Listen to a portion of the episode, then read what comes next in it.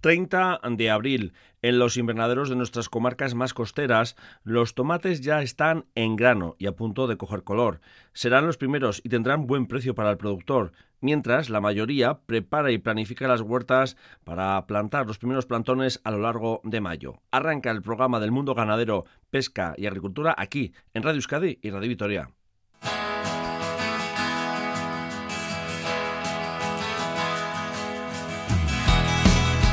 Blanca de Tudela es la alcachofa que está bajo el amparo de la identificación geográfica protegida, pero es una variedad autóctona que está en peligro de desaparecer. Le ganan terreno las plantas hibridadas. Conocemos esta joya de la alcachofa de Tudela para ponerla en valor.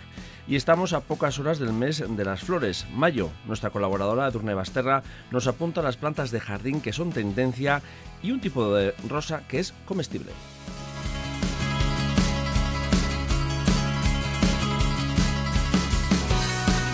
Desde esta noche la luna está en fase nueva y el ciclo lunar para toda esta semana es ascendente. Esto es Lurvisía, en la realización técnica de audio, Unañe Uriarte Ibargaray y ante el micrófono Unai Ugarte Zumarga. Saludos, onguetorriak geurera. Lurvisía, arroba eitb.eus.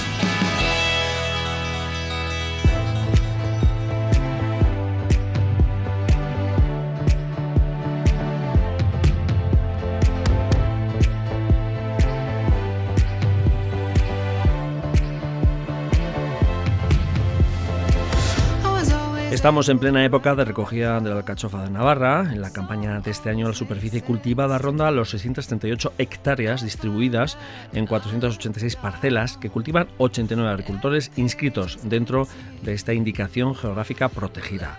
El año pasado se certificaron un total de 1,5 millones de toneladas de alcachofa de Tudela en fresco, a los que hay que sumar el 1,2 millones de kilos de toneladas de alcachofa certificada en conserva pero queremos saber cómo va la campaña y además vamos a poner nuestro punto de mira en una iniciativa que ha tenido lugar esta semana, porque el Consejo Regulador de la IGP Alcachofa de Tudela ha organizado el primer congreso monográfico dedicado a la alcachofa blanca de Tudela, su variedad hortícola autóctona y que está en peligro de desaparición. Está con nosotros Ana Juanena, secretaria de la IGP Alcachofa de Tudela. Bueno, Ana.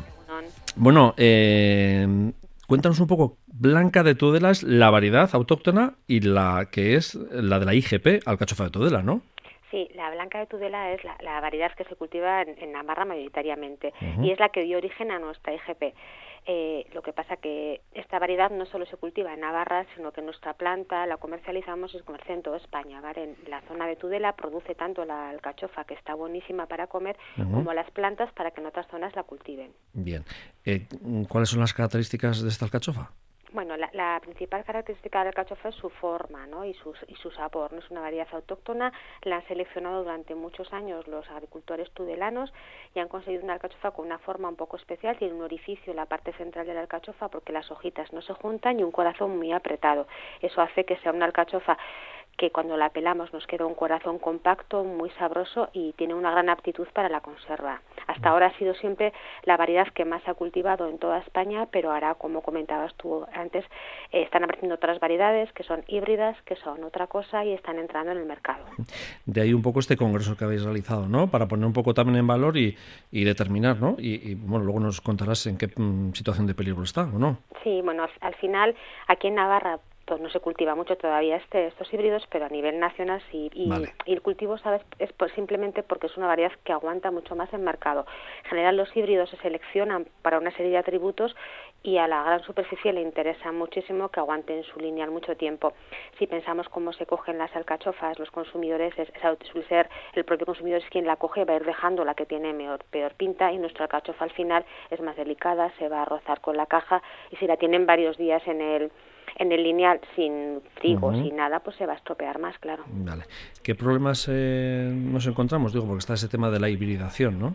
Sí, claro, al final, el, por un lado tenemos siempre un desarrollo de nuevas variedades que tienen atributos que está muy bien y es una línea muy interesante y luego estamos nosotros, los de las DOPs y GPs, que estás, que, estás defendiendo tu variedad porque crees que es buena, que tiene otras características y sensorialmente está claro que las tiene, pero es que además también es la que siempre hemos cultivado, es una variedad autóctona perfectamente adaptada a nuestro clima. Entonces, queremos que aunque en el mercado existan las dos cosas, que la gente las diferencie. Bien, eh, claro, por eso te preguntaba al principio, ¿no? ¿Cuáles son las características? Eh, bueno, por, por, lo menos para que el consumidor se haga una idea, pero sí es verdad que... Em, eh, la alcachofa vuestra, las zuecas, ¿no? que suele ser un poco el origen, ¿no? que es sobre todo parten ahí de, vuestra zona, también eh, bueno se llevan a zonas de producción, por ejemplo, del, Levante español, ¿no? Sí, por eso vienen al Congreso ellos también, porque al final la, la de OPE alcachofa de Benicarlo es curioso, pero también tiene la blanca de Tudela, ¿eh? como variedad, única variedad amparada. Entonces está en la misma situación que nosotros. Nuestra alcachofa es reconocida, pero si un sector de consumo que tenemos, que es gran superficie, se orienta hasta, hasta hacia estos híbridos, nosotros ahí no podemos entrar porque no, no tiene sentido modificar una DOP o un IGP metiendo una variedad que no es tuya, ¿no? Entonces, bueno, pues la situación es parecida. Lo mismo ocurre con la alcachofa de la Vega Baja del Segura o la alcachofa del Prat, que es curioso, tenemos una misma variedad, pero que se va a comportar distinto en diferentes regiones, ¿no? El clima que tienen el, el Levante. Y la tierra también, ¿no? Claro, es el clima, es la tierra, es el agua, es todo, ¿no? Al final va a dar un fruto distinto y desde luego en las hortalizas quizás está claro. Aquí estamos con hielos y en Levante están ya produciendo, ¿no? O sea, no tiene nada que ver. Eh, cuando hablamos entonces de la IGP eh, alcachofa de Tudela, sabemos, digo, cuando uno compra con ese sello, bajo ese sello, tanto en fresco como en conserva, ¿no? Bajo ese sello eh, está claro que es la blanca de Tudela. Eso es, no puede ser otra, no tiene que ser blanca de Tudela, no hay otra. El problema es cuando estamos ya fuera, ¿no? Y cuando, bueno, pues entran otros componentes comerciales distintos y que por otros intereses optan por esas hibridaciones, ¿no? Claro, aparece una alcachofa que sí que al final es una alcachofa, no voy a decir que no. Está en mercado, tiene su tiene un menor coste de producción, lo comentábamos el otro día. Al final consiguen agrupar la recolección, que es una parte muy importante en mano de obra y, les cuesta menos recogerla, pero bueno, es otro producto, no es lo que te decía antes. Eh, la verdad es que, claro, mm, eh, sí es verdad que eh, habéis hecho este congreso porque de alguna manera, bueno, está dentro de las jornadas, ¿no? De, las verduras que están teniendo lugar también en Tudela y, es porque hay una preocupación por el sector y, también para ponerlo en valor, me imagino, sobre todo. Sí, al final, mira, nos O dar un toque de atención a, la opinión pública también, ¿no? Y al, sector, claro, evidentemente. Sí, hace, hace dos años era el aniversario del Consejo Regulador y plan planeamos un montón de cosas para hacer dentro de jornadas de la verdura. Luego llegó la pandemia y todo se quedó en nada. Y este año nos dijeron pues desde el Arno Blatín, ¿qué queréis hacer en todas las jornadas? Pensad en algo. Y hablamos un poco de los problemas que tenemos o qué queríamos contar. Los problemas que tiene el alcachofa son los que tienen los cultivos y también los consumidores, ¿no? Pues la subida de los costes, la falta de mano de obra son cosas que tenemos todo el sector y tampoco era nada para contar en un congreso, pero sí que nuestra variedad creemos que es importante ponerla en valor frente a otras cosas que hay en mercado que habrá y está muy bien, pero que la nuestra tiene unas características distintas. Bien. Ana, eh, sí es verdad que respecto al espárrago, eh, el fresco gana sobre la conserva en la alcachofa, aunque la alcachofa también en conserva tiene mucho éxito, ¿no? Pero sí, es verdad que, tiene ganado ese campo, ¿no? El de la compra y la venta en, fresco, ¿no? También. Sí. Sí, es, es una cosa un poco extraña, pero los consumidores, sobre todo porque la alcachofa la vamos a vender más certificada en mercados como Madrid, donde tienes que diferenciarte de alguna manera, ¿no? Entonces allí el hecho de que lleve la banda que la identifica hace que que el comprador le atraiga. Aquí en, en, el caso del espárrago yo creo que ocurre que vamos a comercializar básicamente en País Vasco y Navarra, lo que más vamos a hacer, y nos sigue gustando lo de que llegue en esta barquilla de campo, que tenga un poquito de barro y ese tipo de cosas que no entra dentro de lo que puede ser un producto certificado. Probablemente sean espárragos que procedan de parcelas nuestras, pero no han pasado lo que es el proceso, de certificación, es decir, no han sido seleccionadas correctamente, tienen que estar lavadas y escurridas y calibradas, ¿no? Pero bueno, al final yo creo que con los años también conseguiremos con espárragos esto, ¿eh? sí. Eh, digo, bueno, también, porque al final también te toca el tema del espárrago, pero es verdad que era, eh, la alcachofa tiene como ese, ese mercado ganado, ¿no? Eh, cara al, exterior, cara a su venta, ¿no? pero, y era la época, una de las épocas, ¿no? Porque, bueno, siempre tenemos el primer golpe que hay gente que es más de finales de año y otros que somos más de esta época, depende cada uno para gustos, ¿no?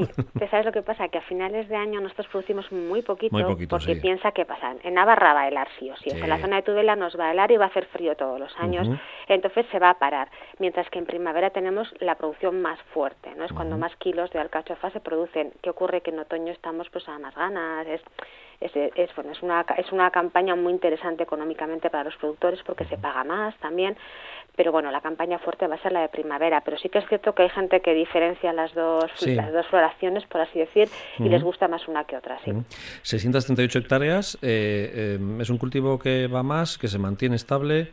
Que hubo unos años que creció un poquito, pero ahora está un poco bajando por la, pues, la problemática que tiene en general el sector, por falta de, de mano de obra, por problemas con fitosanitarios, porque al final se restringen muchas muchos productos a, emplear, que, es correcto, lo, decide la Unión Europea y se tiene que aplicar, pero no encontramos productos sustitutorios, ¿no? Entonces al final, bueno, pues habrá un brote de pulgón, suele empezar ahora y en el momento en el que afecte a la planta, pues tenemos que dejar de cortar alcachofas porque aunque es un poco paradójico, ¿no? No se pueden utilizar productos para eliminar el pulgón, pero no nos gusta ver el pulgón en nuestras hortalizas, luego en el, punto de venta, ¿no? De momento sanitariamente están bien, ¿no? Las plantas. Sí, sí, sí.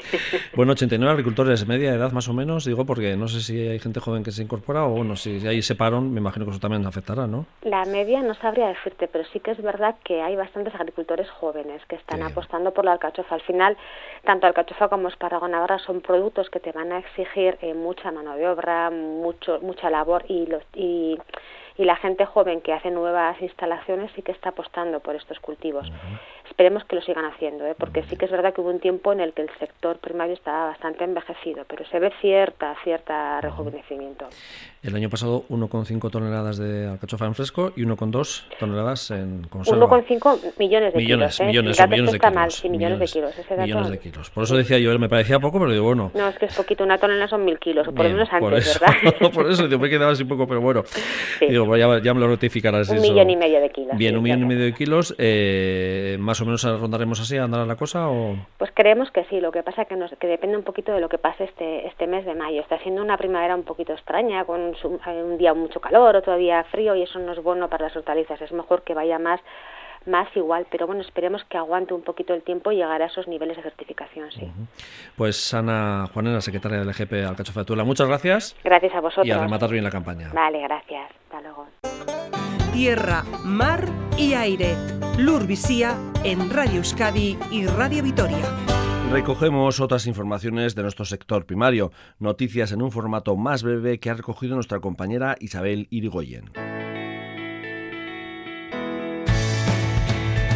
El Centro de Testaje Haya celebra el próximo 8 de mayo la edición número 17 de su subasta multirracial de ganado. La presentación de las reses será a las 12 menos cuarto y a las 12 del mediodía comenzará la puja. Ante la próxima campaña de Espergure y Desniete en Río Jalavesa, la UAGA, a través de su programa de temporerismo, inicia la contratación de jornaleros para realizar esta labor en la viña. Los interesados pueden tramitar la solicitud en la oficina del Sindicato Agrario de la Guardia antes del próximo 6 de mayo. Navarra esta semana será la sede de la décima edición del concurso internacional Garnachas del Mundo, evento que se celebrará entre el 4 y el 6 de mayo en Olite, un certamen centrado en esta variedad de uva emblemática en la denominación de origen Navarra. Actualmente se cultivan más de 2.600 hectáreas de viñedos de garnacha, de uva tinta y blanca. Araba pone en marcha dos líneas de ayudas de fondos Next Generation para explotaciones agroganaderas, subvenciones que cuentan con una partida económica total de más de 1.260.000 euros, medida dirigida a la ejecución de proyectos del Plan de Impulso de la Sostenibilidad y Competitividad del sector y al apoyo de la bioseguridad para centros de desinfección de vehículos de transporte de ganado, así como para inversiones en bioseguridad en viveros. ENES se reunirá con operadores y agentes de la cadena alimentaria que trabajan con productos locales para abordar la crítica situación del sector primario. La formación agraria reclama un compromiso entre todos los eslabones que participan en la cadena alimentaria para asegurar el futuro de baserritarras y productos locales. Euskadi y Galicia invitados especiales a la 35 edición de la Feria del Queso de Trujillo este fin de semana. El representante vasco será la Villa de Ordicia, porque organiza también su propia feria monográfica del queso. Este evento es referente del sector lácteo en el Estado y es toda una cita profesional con alrededor de un centenar de expositores y más de 400 variedades de queso. El Gobierno vasco convoca las becas para cursar estudios náutico-pesqueros para el año académico 2021-2022, ayudas que pueden solicitar el alumnado de los centros de FP de Pasaya, Bermeo y Ondarroa. Para la presente convocatoria se ha previsto conceder 120 becas dotadas de un total de 140.500 euros, con un máximo de 2.400 por solicitante. Las descargas de pesca fresca en el puerto de Pasaya bajaron un 19,7% el pasado mes de marzo, descenso debido a los paros de la flota en protesta por el precio del gasóleo. En el primer trimestre del año registraron un descenso del 9,63% según datos provisionales de puertos del Estado. Araba aprueba un paquete de ayudas directas al sector primario por valor de 2 millones y medio de euros, medida extraordinaria debido a la difícil situación que atraviesa el sector primario. Esta línea de ayudas tendrá que estar resuelta para el 30 de junio, según exige la normativa europea. Ramiro González es el diputado general de Álava. Pues son ayudas eh, directas que se conceden en base a módulos establecidos, así los productores de patata y remolacha van a tener una ayuda de hasta 225 euros por hectárea admisible. En el caso del vacuno de leche son 110 euros por animal y en el caso del vacuno no de leche 55 euros por animal. En el caso de producciones de vacas nodrizas las ayudas van de 30, de 30 a 55 euros en función del número de cabezas de ganado, 50 a 80 euros en el caso de los terneros de engorde y para el caso del equino, ovino, porcino, conejos, gallinas y pollos se ha establecido también una tabla con distintas ayudas. Estas ayudas deberán estar resueltas para el día 30 de junio. lurvisia.eitv.eus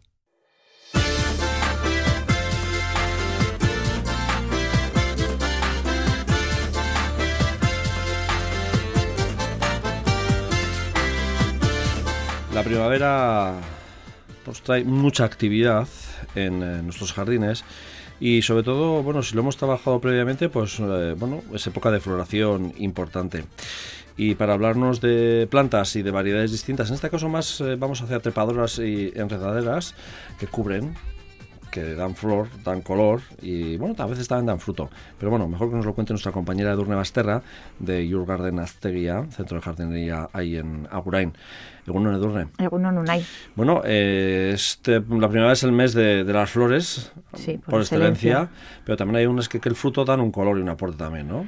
Sí, bueno, eh, hoy te he querido traer algo diferente. Diferentes, sí, porque son diferentes. Sí, cosas diferentes. Hay pues, algunos, algún clásico eh, también, eh, entre las Sí. cosas por puesto. Clásicos que no pierden, no, no se- están de moda, vamos. Eh, sí, no pierden, o sea, son clásicos, Clásicos de siempre, de no pierden. Pero que siempre gustan, ¿no? Eso es. Tenerlas en casa. Bueno, eh, más vamos hacia trepadoras, enredadoras y arbustáceas, ¿no? Eh, Sí. Tipo arbustos, ¿no? Sí, un poquito. Pues lo primero que, que te traigo son las clematis, que son unas plantas trepado- trepadoras.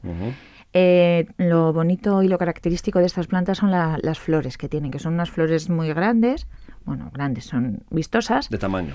Eso es. Y bueno, luego se, se, se enredan muy bien por cualquier valla o cualquier eh, celosía que las queramos colocar. Aguantan bien al sol y, y bueno, en- aguantan bien el frío también.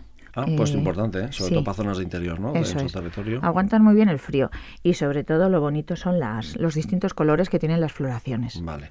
O sea que eh, mm, muchas de estas están bien, por ejemplo, para balcones, depende cómo queramos para Sí, esas pues para yo sé, pues cubrir una zona, a ver, no te va a cubrir como una hiedra, ¿eh? pero te va a dar un toque de color. ¿eh? Tanto la, pues la clematis como la La pasiflora. pasiflora, por ejemplo, Eso ¿no? Bueno, la pasiflora hay que tener cuidado porque son invasivas. Eh, eso te iba a decir, ¿no? Es, la flor es muy bonita. Es muy bonita, es como muy, es muy rara, Ujú. ¿eh? porque tiene como varios, varias eh, filas de pétalos, es bueno, colores morados, son muy La bonitas. flor de la pasión que se le llama también, ¿no? Sí, la flor de la pasión. Hay algunas que vienen con fruto, otras sin fruto, unas son comestibles, Eso otras te iba no. a preguntar, porque hay algunas que eh, dan frutos sin ningún problema. Sí, Eh, lo que pasa que también, claro, en zonas templadas, o sea, zona más templada y, es. que esté bien resguardada, digo, para que la fruta madure. sí, Eso sí, es sí. importante, ¿no? Sí, Pero la flor dan en cualquier parte, vamos, sí, eh, así todo, la ¿no? flor dan y aguantan también el frío. Bien. Eh, aguantan, que eso es importante. También, Claro que ¿no? lo relacionamos siempre con zona tropical, pero... No, es aquí verdad. aguantan muy bien, ¿eh? O sea, depende en qué zona se coloquen, aguantan muy bien. Bien. Eh, lo mismo para hacer, pues eso, unas celosías, una valla, aguantan muy bien. Claro, yo los pondría en maceta. Vale. Siempre en maceta y no en el suelo porque es invasiva. Invasiva, perfecto. Eso es importante. Y luego otra cosita. ¿La gente te pide eh, de fruto o prefiere que no de fruto? Prefiere flor. Pues como suelo tener de varias opciones y Vale. de distintos colores, pues bueno, la gente elige un poco lo, pues, pues lo que ve, lo que le gusta y depende de sus necesidades. Vale, perfecto. Pero bueno, Pero que hay distintas. tendencia- En el mercado tienes de todo, ¿eh? De- todo. Tienes de distintos colores, que también hay Ujú. pasifloras con muchos colores, y luego la que viene con fruto o sin fruto. Ujú. Eh, luego vamos a por las bogambillas. Las Que bugambillas. es planta rústica, pero bueno, hay gente que no se le da y no se le da, ¿eh? Es que no le gusta el frío. la bugambilla en el interior es difícil de conservar. Vale. Eh, jo, se ponen espectaculares, aguantan muy bien el sol. En pero- zonas costeras eh, se ve uf, unas matas, vamos, que Sí, terribles, como te pero aquí en el interior, interior es, difícil, es ¿no? difícil de, de conservar. Bueno, puedes una conseguirla, pero no una bogamilla muy potente, ¿no? No, pues en invierno hay que taparla, cubrirla, pues claro, y no se te va a hacer muy grande, Aquí la tendencia es más a colores Fucsias. fucsias, ¿no? Pero bueno, hay, Pero naranjas, hay Sí, blancos, sí, hay, hay, bueno, eso sé, rosa, naranja, fucsia y blanco. En el Mediterráneo son muy habituales, por ejemplo, ¿no? Sí, y en la parte de Galicia, También. o sea, lo que es todo zona costera. Costera. Eso es que no hace tanto frío como en el interior, ahí es eh, muy habitual. O sea, que el que quiere intentar tener una bugambilla en casa y lo mejor es una orientación buena y que no le dé corrientes ni nada por el estilo. Eso es, y en invierno, pues cuando viene el frío, tapar. pegar una tapadita. Eso es. O meterla adentro si la tienes en maceta. Vale. Y vamos con otra que no sé cómo se dice muy bien. Piracantas. Piracanta, sí. Esta es más bien arbustiva. Vale. Eh, lo único hay que tener cuidado porque tiene pinchos. Vale. Esta planta tiene Un pinchos. poco estilo acebo. No, tiene No. más mm, más pinchos. Más pincho, más Sí. Ah, vale, vale. Mm, pincha, Porque esta pincha. sí da una- como un frutito, ¿no? Mm, Esta da una floración blanca Eso, ahora y luego y luego en otoño eh, esa flor se convierte en un fruto. Eso es. Pueden ser eh, rojos o naranjas y se pone espectacular. Por eso, eso, esa se me había fijado. Mm. Y luego uno que tienes que ahora tienes la floración y luego en invierno es como otra floración, pero es el fruto. Eso es, luego ¿no? pierde la hoja, ¿eh? Eh, un poco, no mucho, pero algo pierde. Y lo bonito es eso, el fruto. El fruto. Eh, estas eran complicadas de mm, podar, digo, en invierno, ¿no? Digo, por el tema de los pinchos. no Ah, por bueno, hay que tener cuidado, pues con guantes, pero complicado, ¿no? Vale. Luego vamos con, el- tijera. con una buena tijera y ya está. Rododendro. El rododendro, esta es de la familia de, de las plantas ácidas y ahora, pues eso, en primavera es cuando, cuando está en su pleno esplendor. Ujú. Saca unas flores grandísimas. eh, no le gusta el sol, esta tiene que estar en zonas de sombrías. Vale, o sea que le dé a la mañana igual, pero Eso luego es, ya para. pues como la- una hortensia. Bien. sí. Y luego sí que le gusta la humedad. Vale. Eh, al rododendro, eh, cuando he dicho que son ácidas, también un poco la tierra le gusta como la hortensia, ¿no? Eso es, sí. Vale, un poquito de tierra ácida y los abonos pues para, para plantas ácidas. O sea, un poco más teclosas, que se diría, ¿no? Eso es, o hierro, o, bueno, pues Sí. como si fuera una hortensia, una camelia. Bueno, y luego vamos a una de las plantas, una de ellas que me recuerda a mi mamá, peonías, Sí, esta es de siempre. de toda la vida. Eso es. Pero qué qué bien huelen las peonías. Y, y- y la flor, que La es flor. espectacular, que recuerda mucho a las rosas. Hay sí. peonías que parecen rosas. Que parecen rosas, sí. Sí. Eh, la clásica suele ser más la de color rosa, pero sí es verdad que ahora se ve mucho en rojo, en blanco. Ahora hay, ahora hay muchísimos hay colores. muchísimos, ¿no? Sí, sí. Y tienes por fuera de un color y en el centro de otra. O sea, ahora hay mucha variedad de, de peonías. Eh, bueno, pues eh, esta podemos hacer, es una raíz bulbosa. Esta sí que ya no es tan arbustiva, no es más herbácea, ¿no? Vamos Eso es, sí, es pues como si fuera una dalia. Eso. Eh, se va a conservar porque tenemos ahí la raíz bulbosa, eh, se va a conservar de un año para otro. Lo que pasa que en invierno desaparece.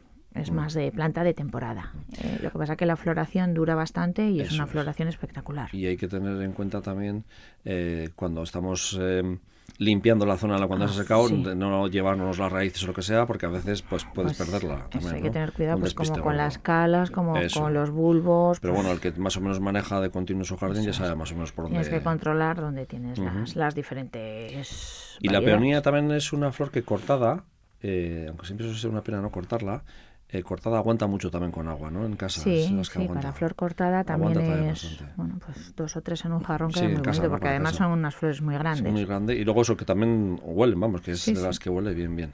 Sí. La margarita, que esta es un clásico también, que como digo, esto viene bien para tapar rincones así un poco Sí, feos, porque ¿no? De la además casa. se ponen, hacen, se hace mucho manto, hacen, bueno, eh, Hace mata, claro, hace mata, en redondo, En redondo. eso es, y luego puedes combinar colores, pues blancos o los colores, pues tienes en rosas, amarillos, o sea, hay un montón de variedades. Más clásicos blancos. En la, sí, la blanca de siempre. Es la de siempre la que tiene más éxito, pero hay ahora de muchos Ahora hay colores. muchos, bueno, eh, gustan mucho también las de colores, ¿eh? porque vas en, cla- vas combinando Ah, vale. y te hace como, como un jardín silvestre, que ahora Bien. está muy de moda y Sí, que queda verdad. muy bonito. Sí, que ahora se lleva eso, que las hierbas también combin- se combinan con... Bueno, hierbas, se llaman gramíneas. Bien, muy bien, ¿no ves? Ahí te he visto. pero está bien que des ese apunte. Sí, porque pero bueno, con las margaritas, si te descuidas y le dejas que gane un poco la gramínea el espacio, eh, Sí. terminan comiéndose las margaritas, o sea, Sí, desapareciendo. claro, sí. O sea, que hay que andar la gramínea depende de qué plantas son invasivas es. también, entonces hay que tener cuidado. Bien, pues me gusta eso de las gramíneas y no las hierbas. es que está muy bien. Pero sí es una tendencia, bueno, que ya viene atrás, ¿eh? pero que, que ha vuelto otra vez ahora Sí. a, a nuestros jardines. Y hay mucha casa que... Ceanoto. Ceanoto, Ceanotus, sí. Estos son, bueno, eh, es un arbusto, eh, tienes en... en eh, son azul, rastreros, sí, las, bajo, las ¿no? floraciones son azules. Es azules. Y luego tienes el arbusto normal. Mm. Eh, cubren muy bien y no pierden la hoja en invierno. Y la floración es ahora. pues, Ah, pues eso está muy bien. eh, sí, es una florecita azul, la verdad que puedes hacer pues para cubrir cualquier zona, una rocalla o una zona que esté un poco Sí, fea, Fea, sí. eh, jo, se pone se pone espectacular. Mm. Ahora mismo está azul azul y luego en invierno la vas a tener verde. Mm. O sea que mm, si enraizan bien, tiran para adelante sin ningún problema. Sin ningún problema. Sí, sí, Bien. aguanta además el sol, o sea que esto no Y tienes poco mantenimiento, que eso también Sí, es poco mantenimiento y la, la flor es muy bonita y aguanta. Hortensias, hace poco vi, ahí- bueno, hace poco, te estoy hablando febrero, finales de febrero, casi marzo, vi a un, a un vecino que había- le habían pasado unos cuantos mm, esquejes y está colocándolos y los ponía hacia el oeste y le dije, hacia el oeste, no, mejor al este Sí, mejor al este. Lo que pasa que, claro, luego depende, ¿eh? también. Hay veces que siempre decimos al norte o la zona este, pero depende de las casas o de las orientaciones, no Ajá. van bien. Sí. Esto es probar un poco, pues sí, eh, vamos a seguir el manual, pero luego hay que Sí, ver zona cómo húmeda funciona y la así, planta. pero luego también depende de qué tipo, si hay corrientes también. no- Eso es, es que luego no todas, no todas las hortensias se dan bien, ¿eh?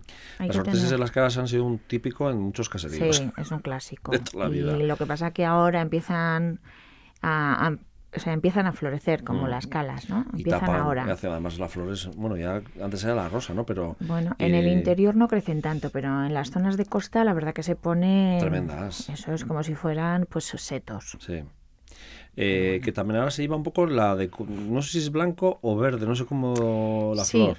sí, eh, tira como a verde, pero bueno, las hay luego verdes y granates, Eso o sea, también, ahora sí. mismo hay un ¿Qué más combinación, no? Porque antes era la rosa o la de color azul, azul, rosa o que blanca. todo el mundo quería el azul, pero Sí, ya claro, el azul hay que ir, hay que ser constante y echarle el tinte porque si no va degenerando a blanco. evidentemente. Y luego están sacando rojos, Ah, también. sí, Joder. el verde con rojo. Ah, Luego hay hortensias trepadoras también, o sea, en, en la hortensia hay mucha variedad también. Bueno, vamos con geranio de pensamiento. Sí, este es un clásico, Sí. el pelargonio de toda la vida. Mm. Este aguanta muy bien el sol. Es un eh, poquito más duro, igual que el geranio normal, digo. Sí, la es más un duro. poquito, ¿no? Y la flor es más grande y Mm. más bonita. O sea, ahora tiene muchas combinaciones, además de color también. Sí, porque tiene eso, eh, hay unos granates, negro granates, Sí. rojos, rojos muy intensos, blancos con rosas. o o sea, el ribete que es blanco con el rosa también, ¿no? Eso es. Sí, y luego tienes el pelargonio en grande o luego tienes el mini, Sí, el, mini, randy. verdad. Que lo, lo bonito de todos estos pelargonios es que saca mucha floración. No cuelga, pero hace mucha mata. Lo puedes poner tanto al sol como a la sombra. La sombra no va a florecer tanto como si estuviera al sol, Al pero sol. bueno, eh, son duros y aguantan muy bien. O sea que el sur, bien, buena orientación. Sí, sí. Y- El geranio ya sabes que aguanta al Sí. sol sin problemas. Pero y tiene como el género tradicional, ¿no? Pues que se, pues que también se reproduce fácilmente, ¿no? mm, Sí, pero bueno, siempre es mejor comprar una planta en condiciones, estupenda, en el vivero, perfecto. que te va a dar todas las garantías. Dalias. Dalias. Clásico. Es el clásico de siempre, sí. Que mucha gente que antes se ponía para que aguantasen hasta los santos. Eh, sí, santos. eh, bueno, pues ahora andamos con los bulbos y también ya te vienen en planta. O sea, ya no tienes que esperar a que salga el bulbo, sino que ya las tienes ya, eh, pues eso, enraizadas y, ca- y casi casi con flor. Que aquí, bueno, es un clásico también de los caseríos, ¿no? De las casas al lado de la huerta tener Sí. la Y dalia. además ahora tienes un montón de Ahora hay variedades. Bueno, en, Tienes- en la dalia siempre también había rojos, rojos con blanco, hace mucho tiempo. sí, Será más pero el luego rosa, tienes la típica pompón, el pompón, claro. eh, la decorativa, la tipo cactus, que esa es muy grande, como, como muy, como si fuera un Spiderman, como si fuera eh, muy explosiva, Eso ¿no? es. Y una flor grande y luego muchos colores, mucha mucha gama de color. Eh, la dalia lo que tiene es que eh, por estas fechas todavía bien, pero luego cuando empieza a coger peso la flor, pues se nos Claro, descuajirina, se- ¿no? claro, al final tiene mucho peso y acaba cabeceando Y y, hay se que cae. tirar de, bueno, de estructuras, varias que cada uno de pone. estructuras o bueno pues ir ir limpiando ir cortando Limpiando. pues las puedes utilizar pues para poner en casa o hacer adornos florales bueno pues Mm. Ujú. Sí, perfecto. cada uno Clavelinas. este también es un clásico Sí. tanto el bueno eh, luego dentro de las clavelinas o los dianthus hay muchísimas variedades ¿eh? Esto eh, es una planta vivaz que ahora en primavera la tenemos en plena floración Mm. si queremos aguanta bien el sol pero bueno se puede poner en, sol- en semisombra Sí, en Sevilla te aguanta bien. Eh, luego la floración, pues para si quieres alargar la floración hay que ir quitando las flores malas para, para que vaya saliendo la nueva. Es, es, es sencillo de cuidar y, y es vivaz, que eso es también muy interesante, Muy sobre todo interesante, para la zona de interior. Sí, para hacer interior porque te aguanta de un año para otro Eso y es. más que nada, pues bueno, luego quitar las... las en otras- invierno sí que se queda un poco fea, Feo, pero bueno, es pero bueno, limpiar en primavera y vuelven a Lo brotar. que es la, la planta es dura, vamos. Sí, el- sí, sí, sí, no problema. Y luego tienes mucha gama de color. Color, todo lo que quieres y más. Tienes olorosos, o sea, tienes de todo también. Fucsias. Fucsias o el pendiente de la reina clásico.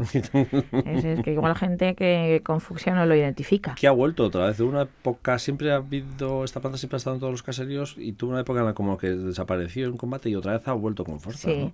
sí, y ahora también tienes mucha gama de color. Antes tenías un color, Sí. el típico rojo, y fucsia, Eso, rojo y fucsia. Sí. Pues ahora no, ahora tienes un montón Blancos de... sí, sí, son tienes en planta normal, en tipo chupa chups, o sea, hay un montón de, de formatos de, Mm. del fucsia. Y la verdad que la gente le gusta. O sea, esta es una planta que, que la gente le gusta y lo valora.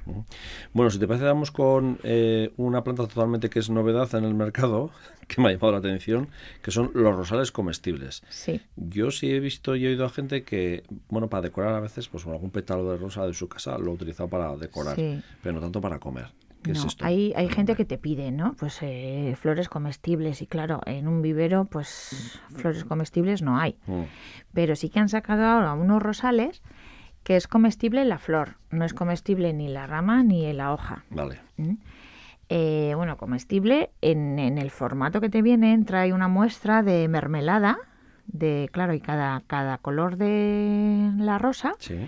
Pues va identificado con un sabor, pues a frambuesa, a frutos rojos y te viene la muestra de mermelada para que luego, bueno, luego también te viene con un recetario para poder O sea, cuando tú compras la planta, cuando compras la planta pack, te viene ¿no? eso, el pack con el botito de mermelada, con el recetario para que veas que es, que es verdad que se puede es. obtener una mermelada. y la floración dura desde ahora hasta diciembre. Vale. ¿Y el rosal cómo es? Es Es un rosal normal, normal. normal, que lo puedes poner en interior, en exterior, donde tú quieras. O sea, en maceta lo puedes poner en una... En una maceta, en el suelo, donde quieras. Vale. Es un rosal que ahora, pues para vísperas de la madre, Ujú. es un regalo yo creo que muy, Muy muy, bonito, ¿no? original y muy bonito, que a las madres a todas les gusta una flor y sobre Sí, todo si la puedes aprovechar. Ujú. Ahora se puede replantar también sin ningún problema todavía Sí, y sí, no hay estamos ningún problema. Digo, la floración dura desde ahora, desde mayo. ¿Pero es un rosal que hace grande mata o es más tirando a chiqui? No, es un rosal normal. Normal, normal, El, ¿eh? Sí, Ah. el que te puede creer el de, Sí, tamaño de un normal. metro, metro y medio. Sí, metro y el rosal normal que tenemos en cualquier, salvo que esa rosa se puede comer, es comestible. Vale. Lo que pasa es que para, para hacer una mermelada de rosas habrá que Pues habrá que utilizar muchas rosas. muchos rosales, Pero ¿no? bueno, se pueden hacer infusiones, se pueden hacer un montón de cosas con, con esos pétalos. Vale, o sea que infusiones también nos da... Sí. O sea, ¿Huele tiene- el Eh, rosal? pues ahí ya me has pillado. Te he Ya pillado. no sé si huele. Bien, bien, no, no me a usar. ¿Y en seco, por ejemplo, los pétalos se pueden Se pueden, sí, y se puede utilizar también como flor ornamental. También. O sea, no tienes por qué comértelas. ¿eh? ¿Y en variedades de color también? Eh, sí, hay variedades de colores, sí, hay distintas variedades de colores. Y cada una tiene su mermelada en el mercado. Sí, sí, sí, sí, está, viene acompañado de su mermelada. Han sacado un recetario para, bueno, pues para, oye, el que tiene curiosidad y interés y es un cocinillas, pues bueno, Interesante, ¿no? ¿no? Es curiosa, Es algo diferente y bueno, pues he eh, orientado un poco ahora para el Día de la Madre. Pues una idea diferente. Sí, otra, las novedades que tratan en el mercado Eso es. de la jardinería. Y luego hay mucha gente que le, que le gusta, ¿eh? que con esto del confinamiento se ha, se ha hecho cocinillas y claro, ven en todos los tutoriales pues eh, pétalos de rosas que se echa, o, de cualquier flor que se echan en las ensaladas, pues aquí también se pueden utilizar. Claro, tienes de paso, si tienes ese balcón, ese espacio en el que puedes tenerlo en casa, eso es, pues como puede ser un perejil, una aromática, eso es igual, pues tienes tu rosal, eso es para poder disfrutar de tus ensaladas, de tus mermeladas o de lo que quieras. Y si ya te quieres liar mucho, pues pone, y tienes más terreno, pones un montón de rosales y eso ya, ya Eso ya con el tiempo lo veremos. Pues Edurne Basterra del vivero Iurgaren Aztegia y en Aguren. Es que ricasco. Es que ricasco. Y hasta el siguiente mes. Vale, agur. Lurvisía en Radio Euskadi y Radio Vitoria, Sembramos Futuro.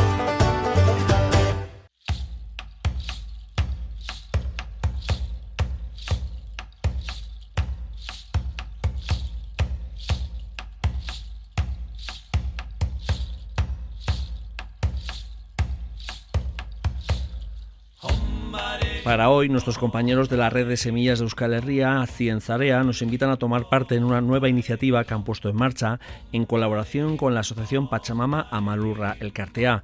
Nos plantean un foro de permacultura y transición ecológica que tendrá lugar esta tarde en el municipio a la vez de Cuartango. Joseba Ibargurengoitia, red de semillas de Euskal Herriko Cienzarean. Bueno, eh, siempre nos traéis invitados interesantes, pero bueno, esta vez repetimos, ¿no? Aquí está surgiendo hay tráfico de influencias, ¿no? una bonita sinergia y el programa que, va a haber en estas jornadas, pues creemos que es muy de mucho interés y que va a aportar mucho a Euskal Herria. Y de nuevo saludamos también a Guillermina García, que es de la Asociación Pachamama Amalurra Alcartea. Bueno, Guillermina.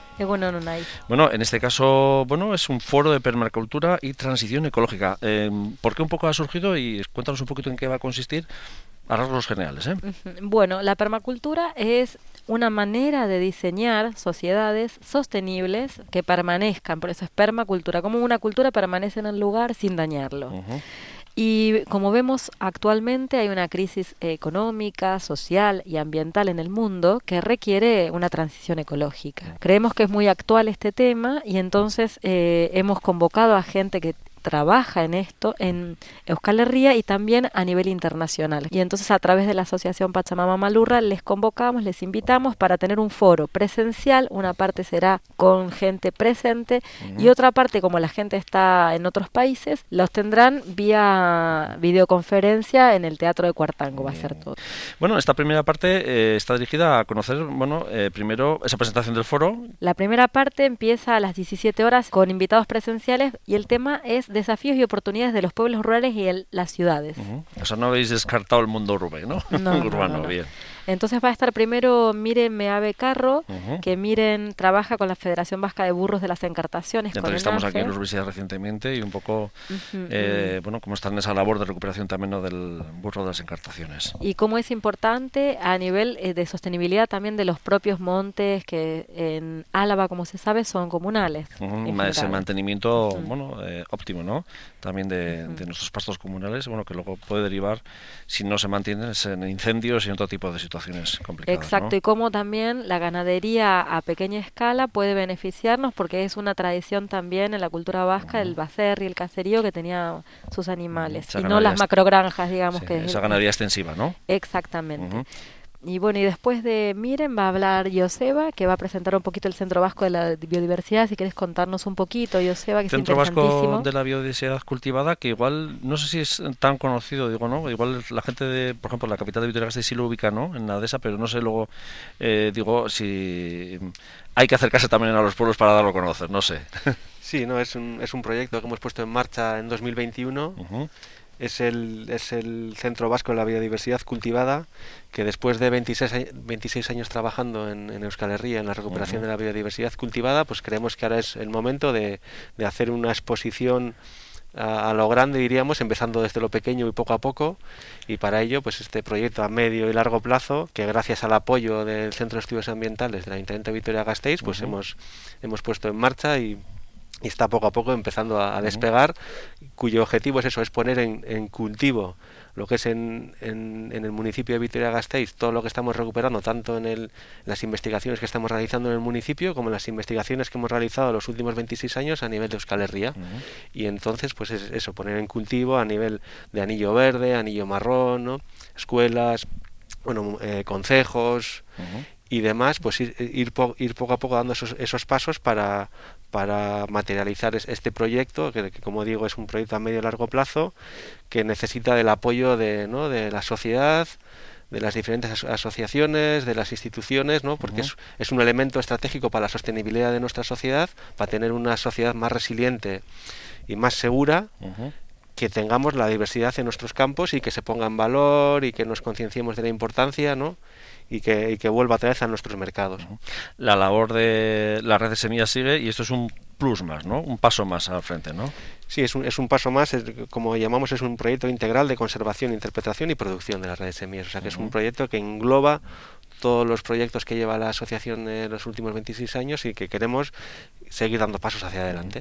Y ahí es donde jugáis un poco también, ¿no? Como lo que decimos, ¿no? Un poco la temática, ¿no? De este tema, ¿no? Lo de los desafíos y oportunidades de los pueblos rurales y también eh, de las ciudades, ¿no? Porque en ese caso también, por ejemplo, con Vitoria Gasteiz habéis jugado así, bueno, pero en otras eh, localidades importantes de Euskal Herria también, ¿no? También estamos trabajando como con, ¿no? con el gobierno de Navarra o con otros diferentes ayuntamientos como Orduña, Zaya, Carrancha, Plenchea, ¿no? Un, montón de municipios en los que estamos, ¿no? Eh, haciendo trabajos y, ¿no? y, y, colaboraciones y en este caso, pues el, el municipio de Vitoria-Gasteiz pues reúne unas condiciones óptimas, ¿no? Es, es, es una ciudad, una urbe de, de, de, mediano, de mediano pequeño tamaño, ¿no? Diríamos a, a, nivel internacional, pero con un potencial tremendo, ¿no? Tanto del anillo verde, anillo marrón, ¿no? Todo la, la llanada, ¿no? Tiene un potencial agrario, agronómico, ¿no? En, en, lo que respecta a la agricultura, pues tremendo. Importante, ¿no? Bueno, esas citas a las eh, cinco y media eh, y luego posiblemente hay otra posibilidad más, que esto también, bueno, mm, eh, inquietud que hay también en el medio rural, ¿no? Navarro, a la vez, sobre todo, bueno, pero también vizcaíno y guipuzcoano, ¿eh? Sí, vemos que es muy importante para la, para la sostenibilidad de, de los pueblos tener la soberanía alimentaria, que fue la jornada anterior que habíamos hecho, ¿no? No tener que depender de los fletes, como vimos que hubo los paros de los sindicatos de transportistas, como vimos que hubo desabastecimiento de alimentos, es importantísima la soberanía alimentaria y sobre todo de esas variedades que son tradicionales que hacen parte de la cultura de los lugares. Y bueno, después de que hable Joseba va a venir Juan Cruz González, que vive en la sierra y... Eh, Localidad del municipio de Ribera Alta. En, exactamente, en Ribera Alta, pegadito allá a Cuartango, muy cerquita y va a contarnos cómo se construye una comunidad energética, porque ahí en la sierra ellos tienen este proyecto de una comunidad energética que les provee de energía eléctrica. Y bueno, nos van a comentar cómo hacer para armar nuestra propia eh, comunidad en los pueblos rurales, en oposición también a estos macroproyectos, porque siempre tenemos en cuenta esto, que hay la transición ecológica por un lado y la propuesta de las macroemprendimientos gigantescos por otro lado, donde nosotros eh, valoriza, revalorizamos y le damos valor a estos pequeños emprendimientos donde la gente puede participar, puede opinar, es parte de, de la solución, digamos. Y tenemos una última intervención en este primer tramo. ¿eh? Sí, en el primer tramo que es presencial, con invitados presenciales que van a estar ahí en la mesa. Que viene desde Valladolid, además, ¿no? Sí, Eduardo Perote es una persona fantástica, él es guarda forestal y hace más de 10 años que creó la asociación Prado de Lullas y trabaja con toda la gente del pueblo de Piñel de Abajo en Valladolid recuperando y revitalizando ese pueblo, haciendo en cada estación del año diferentes encuentros a nivel ibérico. El encuentro del tomate ibérico, de la cereza. De la trufa de, verano. Luego también es, colaborador de, las redes de semillas también. Eduardo Perote es toda una referencia ¿no? en todos sus... Sí, como desde un pueblo pequeño también se pueden hacer muchas cosas, iniciativas y atraer a la gente ¿no? que para ver ¿no? Eh, qué se está haciendo también en otras partes. ¿no? Claro, queremos comentar un poco la experiencia que nos parece fantástica, sobre todo la revalorización de la cultura rural, dar trabajo a un pueblo muy pequeño como Piñel de Abajo de 70 habitantes cada, o sea, cada tantos meses que se llena de gente, que hay conciertos, que hay exposiciones y la recuperación de la biodiversidad cultivada que hace Eduardo como más de 900 variedades de tomates. Eh, tradicionales.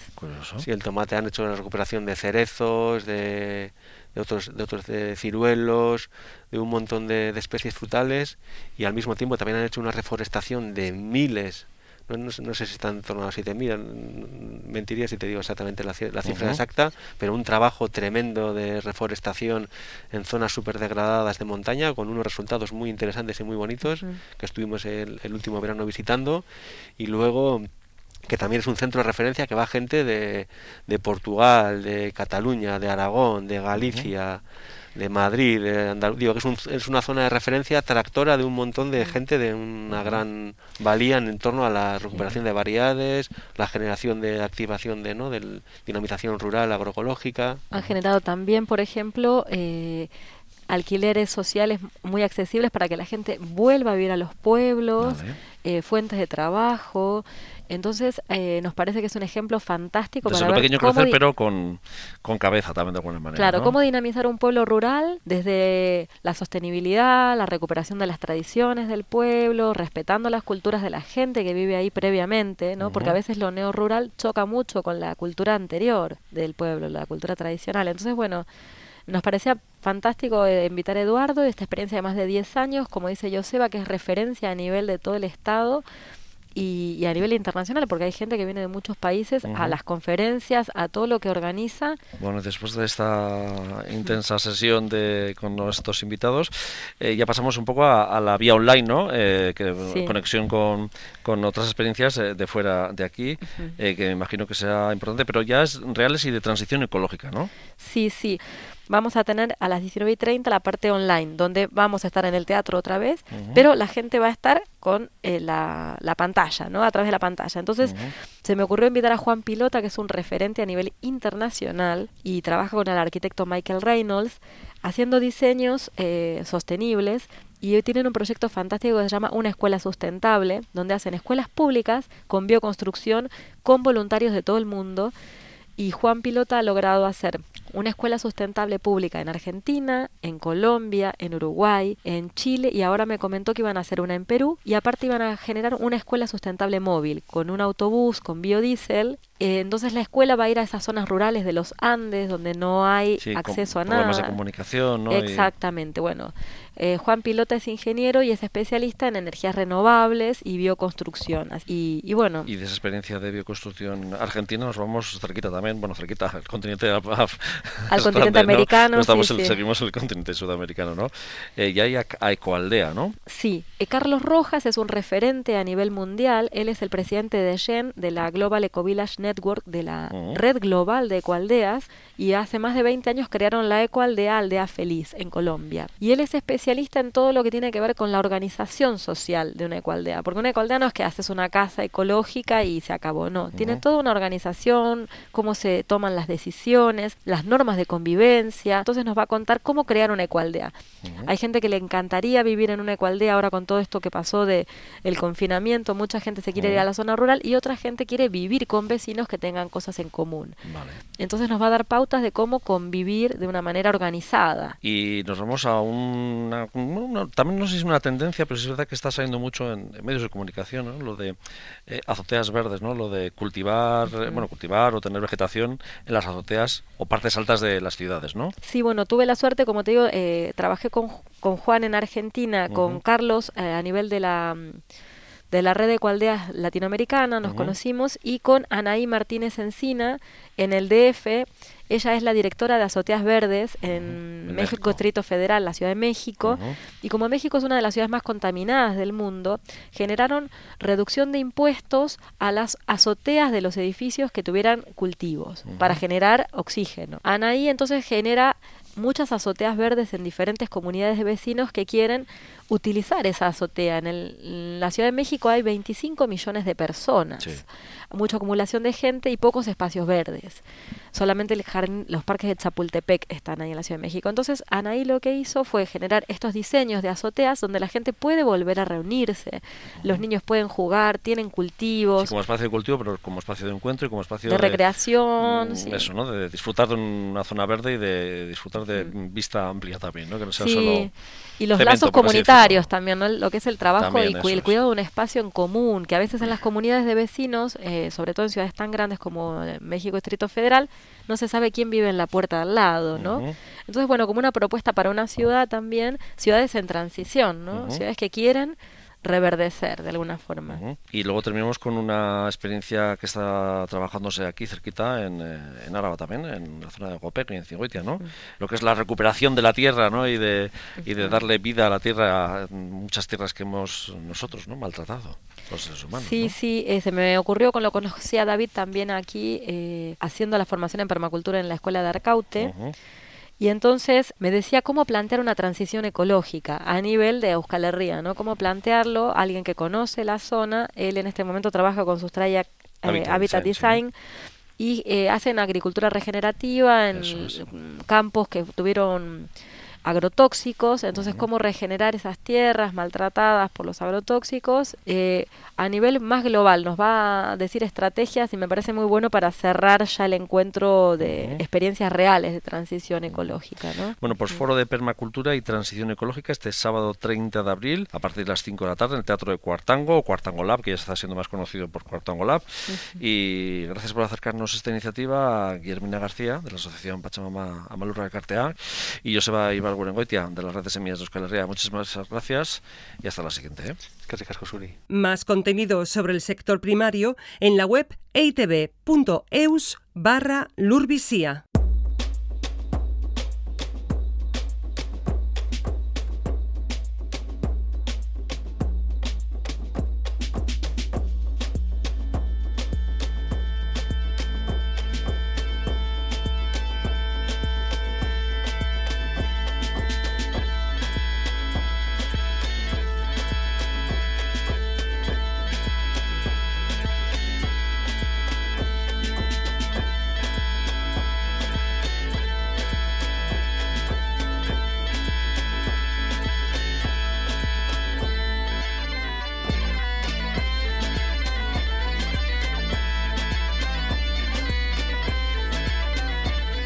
Los mercados y ferias vuelven a reverdecer esta primavera. Tras dos años de parón por la pandemia, resurgen como los perrechicos por esta época del año. Punto de encuentro de las gentes de nuestro sector primario, pero también escaparate y punto de venta de productos de nuestras gentes. Pero reactivar estos espacios ha supuesto un esfuerzo por estos dos años marcados por esa crisis sanitaria.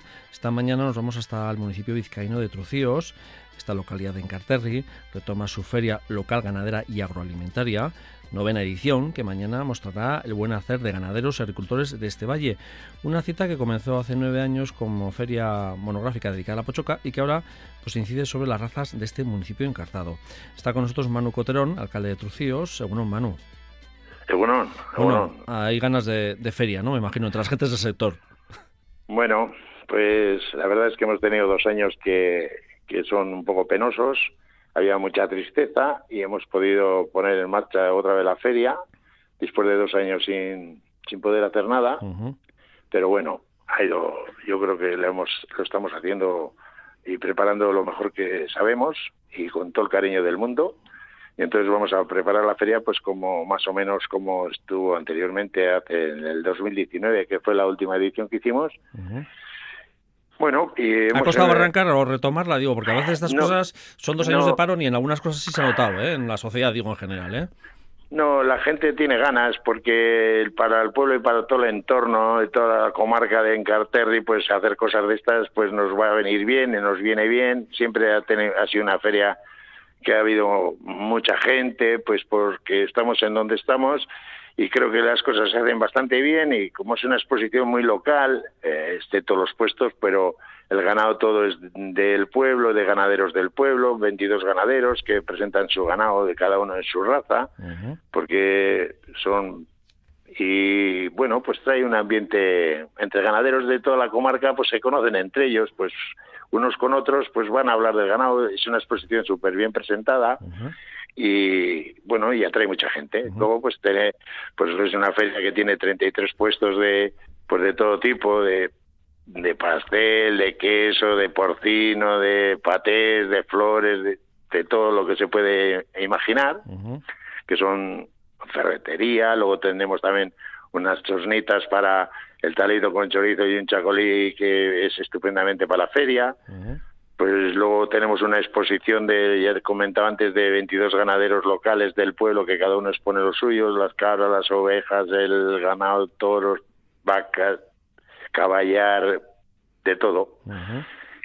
y, y, que queda una feria muy bonita. Luego tenemos el campeonato de, de Euskadi de perro villano, que también se hace en la feria, en, el, en un entorno muy bonito, ahí en la campa, que también el perro villano es muy autóctono de, de, nuestra zona. Sí. Muy específico además de la zona de Encarterri, ¿no? Efectivamente, es un perro especial, un perro súper bonito y nosotros, como es parte de, de, nuestros, de nuestra zona, pues también queremos participar en que que se conozca y se vea. Creo que es la sexta monográfica de Villano de las Encartaciones de 2022, pero luego también, como decías, ¿no? luego está el campeonato, además, la añade de Euskadi, que tiene un plus más, ¿no? También. Eso tiene un plus más, claro. Porque ten en cuenta que este perro es de la zona nuestra, hoy en día encuentras perros villanos por todos los sitios que vas, ¿no? Pero de donde es el perro es de ahí, de la zona nuestra. Y entonces, pues bueno, nosotros antes eh, hay una serie de campeonatos que se hacen en Güeñes y se hacen en varios sitios, pero bueno, eh, yo creo que más autóctono es de Trucíos que de otros pueblos de Encarterri. ¿eh? se nos van a enfadar los de los otros municipios. No, pero solo, como, como, nos llevamos bien, Pues, pues eh, lo podemos decir, ¿no? Eso está bien. Cada uno vamos a defender lo nuestro porque eso, sí, pero... 22 ganaderos, eh, comentabas, no sé la medida de ellos, eh, si también, eh, bueno, como pasa en muchas plantas de, Euskal Herria, ¿no? Pues la media va subiendo para arriba y no sé si hay sangre nueva. Bueno, pero hay, hay ganaderos jóvenes, ¿eh? Bastantes ganaderos jóvenes que se han metido en, en las explotaciones de sus aitas y sí van cogiendo unos con ganado y otros con caballar. Sí, sí, eh, se ve gente joven con ilusión y se han dado de alta en ganadería y ya empiezan a tener sus caballos, sus vacas, sus... Sí, sí. Me parece que si no se va a quedar eh, en la zona nuestra, creo que no se va a quedar sin, sin ganaderos la zona. Sí, efectivamente. Importante. Bueno, lo importante es que eh, de alguna manera esta novena feria local es muy local, pero es el escaparate de lo que sois Trucíos, un municipio rural, pero un municipio también que tiene importancia en el sector primario todavía, ¿no? Sí, hombre, nosotros aquí, pues, eh, pues es que es, es un, producto muy auténtico. Aquí, pues como se ha hecho en toda la vida, pues hay de todo, huertas, cerdos, se, se cría ganados, hay gallinas, pues lo que es un pueblo rural en toda regla y los productos pues son de, de primera calidad y de pues eso todo producido por el entorno. Luego luego están las empresas que están en Carranza y ubicadas en otros pueblos pues que ya lo hacen más industrialmente todo no eh, transformación no, también del producto a veces eh, del sector primario no claro pero todo y no y creo que merece mucho la pena esta feria ¿eh? para el entorno luego luego podemos presumir de un pueblo súper súper bonito súper acogedor porque tenemos un montón de cosas. Pues mira, por eso este año también hemos metido un tren chunchun, no sé si es el nombre real de todo, es un tren que le vamos a poner en la feria y para que salga de allí con la gente que le interese conocer un poco el pueblo y se le va a dar una vuelta por el pueblo con el tren chun chun, porque creo que merece la pena. Para la gente que no conoce bien el pueblo, pues le va a ser muy grato el ver el pueblo y, porque es un pueblo muy acogedor. Y la gente de Trucíos no es por nada, pero somos muy acogedores, somos gente muy abierta, somos gente con que tenemos algo especial, ¿no? Bueno, ya veo que, el alcalde, ya veo que el alcalde, además de llevar el, municipio, también eh, vende bien eh, el municipio, que eso es bueno también. Por pues cierto, no sé si es un, un gran reto, todavía no hay mucha gente que confunde Trucíos con el Valle de Villaverde. Bueno, el Valle, de Villaverde, el Valle de Villaverde es Cantabria. Digo que igual es un reto, ¿eh? Sí, que a veces muchas veces... Que nosotros, nosotros estamos rodeados por Cantabria, diríamos, ¿no? Porque por unos, excepto por algún punto, pero por arriba estamos con Villaverde y por abajo por, por, por, por Agüera de Guriezo. Estamos en un entorno cerrado, pero bueno, nosotros eh, son pueblos que tenemos buena amistad y buen buen amistad con los pueblos porque no, no puede ser de otra manera que nos llevemos bien pero claro cada uno defendemos nuestro nuestro tema no evidentemente ¿Eh? Y las dejamos las cosas claras, aunque haya buena amistad, de buen ambiente, pero cada uno lo suyo. porque que a veces digo, desde visto de la gente desde fuera, ¿eh? que a veces suele liarse con los dos, con Trucillos, La Paz, lo que es Vizcaya, y luego el Valle de Villaverde, que es Cantabria, digo como pero, nombres, ¿eh? pero son distintos. Pero eso es otro ayuntamiento, y es. un ayuntamiento que pertenece a Cantabria. ¿eh? está metido aquí, está metido entre Arcentales, Carranza y Trucillos, eh, Villaverde.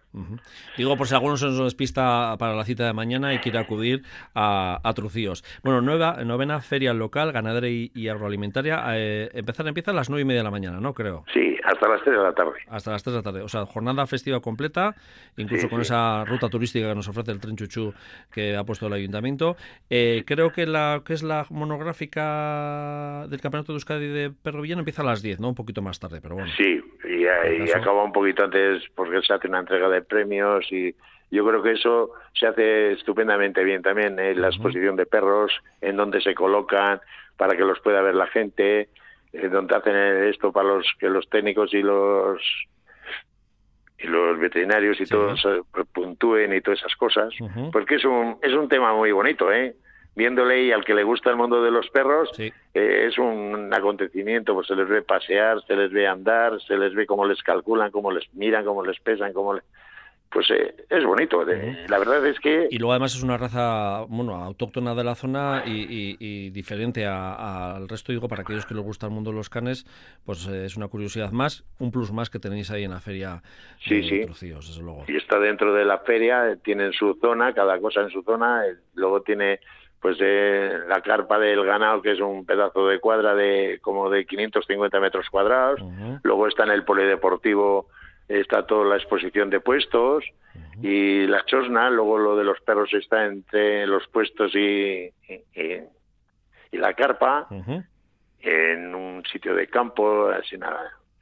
Creo que es muy acogedor hasta el entorno donde se hace la feria, porque es un sitio apartado, sin estar muy lejos del pueblo, está, está entre el polideportivo, y luego es un paseo de, de, 300 metros para llegar al pueblo, que no es que estamos a dos kilómetros. Perfecto, pues eh, lo importante es eh, primero ese punto de encuentro de nuestras gentes del sector primario, en este caso Trucillos y del entorno, eh, de ahí de encartaciones y también de las, las vecinas municipios de, Cantabria, y luego para aquellos que acudan, también importante que acudan a, a comprar producto de cercanía y producto de, de, nuestras gentes del sector primario se exponen un montón de cosas y todas tienen una pinta sensacional y un sabor excelente. Yo lo sé por experiencia que tengo de, otros años, ¿eh? Perfecto. Bueno, pues Manu Cotrón, alcalde de Trucíos, muchísimas gracias y invitamos a todos a que mañana acudan a Trucíos. Pues, pues sería un placer verles, visitar, que visiten el pueblo y no se van a arrepentir de haber ido a la feria de Trucíos ni un poco porque es un sitio acogedor, es un pueblo súper bonito y es una feria súper bien montada. Muy bien, Manu. Con, todo el cariño del mundo. Eso es. Es que ricasco, ¿eh? Gracias. Es que ricasco. Gracias. Agur, agur. Hoy ha finalizado en Euskadi el plazo para presentar la solicitud única de ayudas de la PAC, pero en este ejercicio y de forma excepcional se amplía el plazo hasta el próximo 31 de mayo, ampliación debido a las circunstancias acontecidas y generadas por la guerra de Ucrania y que han afectado al sector primario. Un mes más para incluir en la solicitud la siembra de los barbechos. Esta es la última campaña del periodo transitorio que garantiza la continuidad de las ayudas actuales hasta el 1 de enero de 2023, fecha en la que se pondrá en marcha el nuevo Plan Estratégico Nacional de la PAC 2023-2027. Tengo una pregunta, tengo que me invade. Me invade la curiosidad. Y hasta aquí lurbizia mila esker larun batero gurekin bat egiteagatik gaur sortzi, lehen sektoraren ingurukoak, hemen Radio Euskadin eta Radio Vitorian. Ondo izan, agur eta osasuna. ¿Quién será? ¿Quién será la felicidad? ¿Cómo será? ¿Cómo será? ¿Cómo será? La felicidad.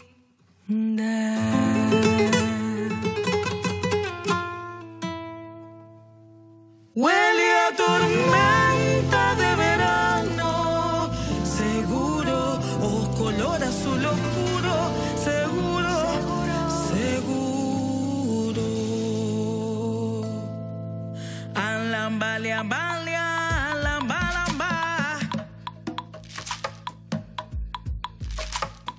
Alamba, liamba, liamba, lamba.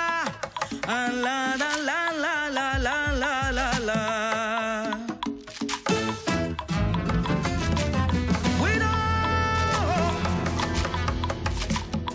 Hace un par de días la vi por la calle, por la calle la vi pasar. Hace un par de días la vi por la calle, por la calle la vi pasar.